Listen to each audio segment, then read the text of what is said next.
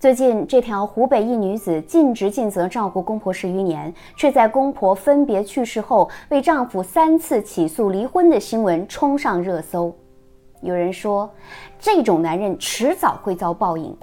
也有人说，快看，这年头就不能讲什么贤良淑德。可不管怎样，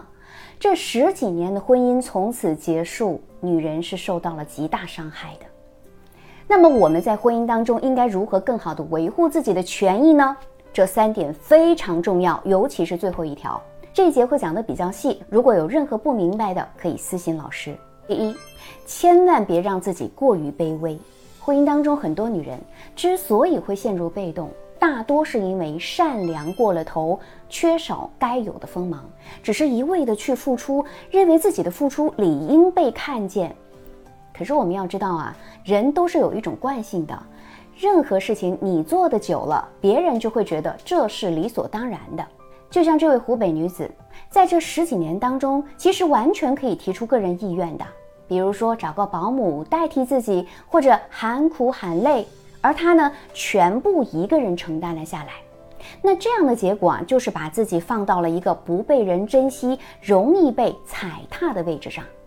对方会以为你任由他捏圆捏扁，又怎么可能照顾到你的想法呢？第二，在婚姻中你要有一定的话语权。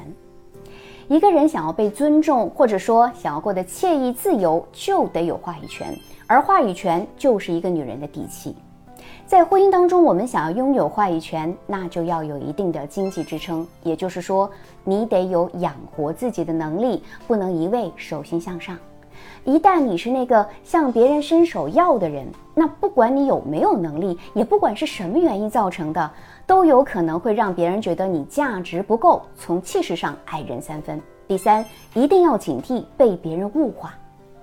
在有些男人眼中，娶妻呀就是为了繁衍后代、承担家务、赡养自己的父母，还要养育孩子。那如果是这样，他其实就是把女人当成了一个实现自己便利的工具，本质上就是物化女性。更糟糕的是，一部分女性在遭受到他人物化之后，也会自我物化，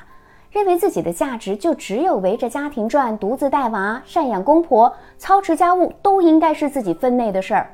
但实际上呢，